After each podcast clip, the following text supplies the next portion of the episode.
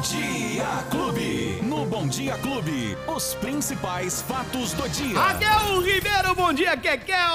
Olá, Beto, bom dia para você, para todos aí que acompanham o programa aí do Beto, junto com a Lola, para todos os ouvintes ligadinhos aí no programa. Seja bem-vindo. Ontem você acertou aí na região de Franca, ali choveu, choveu forte. Olha, pra caramba. Nossa, choveu muito forte ali em Franca, viu, pessoal? Foi aí uma chuva forte ali por volta das 16, 18 horas.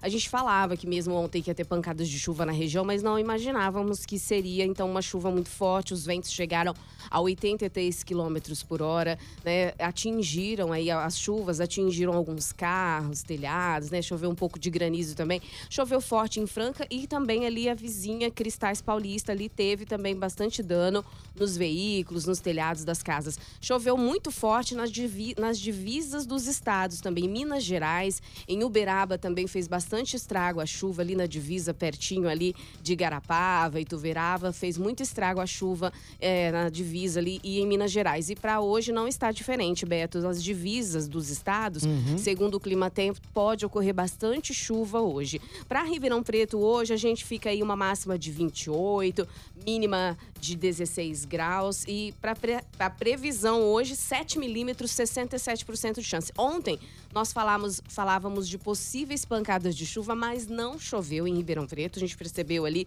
que o tempo ficou fechado, mas não choveu muito. Ah, eu vejo aqui que Franca hoje, 30 milímetros é preocupante, viu, pessoal? É muita chuva para Franca, máxima de 26, mínima de 17. Aqui de sol, algumas nuvens, chove rápido durante o dia e à noite. Sertãozinho já não, 67% de chance, 10 milímetros. Para vocês aí, máxima de 30, mínima de 17 graus. E Tuverava, o pessoal de Tuverava também, máxima de 30, mínima de 16, 10 milímetros para vocês e 67% de chance. Tá falando aqui que vai chover rápido durante o dia e a noite. E a cidade da macro-região, pra gente finalizar, Pradópolis, sol, algumas nuvens, chove rápido durante o dia e a noite, máxima de 30, mínima de 15 e 10 milímetros previstos, tá? Então, as cidades de Minas que choveram bastante, o pessoal foi em Passos e Itaú de Minas, causou muito estrago. Tem muito vídeo aí já rolando de granizo. Que coisa, hein? É, então vamos ficar atento aí. A gente percebe aqui que uma das cidades que mais aponta chuva é a cidade de Franca, mas algumas outras cidades podem pode chover forte também hoje. É, 30 milímetros é muita água. Ô, Kekel, agora, você me disse agora há pouco, também fora do ar, que ontem a votação, ela foi cancelada do, cons do consórcio pró-urbano. Exatamente. Da verba de 70 milhões. É, a justiça suspendeu em um caráter liminar, ou seja, provisoriamente, essa votação do projeto de lei complementar que foi enviado pela Prefeitura de Ribeirão Preto pela segunda vez. ah, ficou empatado 11 a 11 e aí não foi aprovado. A Prefeitura reenviou o projeto e ontem, então, a decisão da juíza Luísa Helena Carvalho Pita, da segunda vara da Fazenda Pública, atendeu ao pedido da- de uma vereadora. A magistrada não observou o teor do projeto, mas o trâmite legislativo para barrar a votação até o julgamento defi- definitivo acontece. Segundo a juíza, Beto, o assunto não requer uma urgência especial, que até um outro vereador tinha tentado fazer isso também na semana passada para adiar um pouco, porque quando adia, sim, tem mais tempo para esse projeto ser analisado. Ah, 70 milhões não são 70 mil reais, né? Muita grana. Então, ele vai ser destinado para isso, isso, isso. Ali tem as cláusulas do projeto. Ou seja, ele não fica em caráter de urgência, como foi assim. Fica tipo assim, a gente quer que aprove logo, né? A prefeitura quer que aprove logo. E aí a justiça vai lá e fala, calma. Vamos analisar o projeto primeiro, vai para a justiça, mas há informações de que a prefeitura deve recorrer também desta decisão.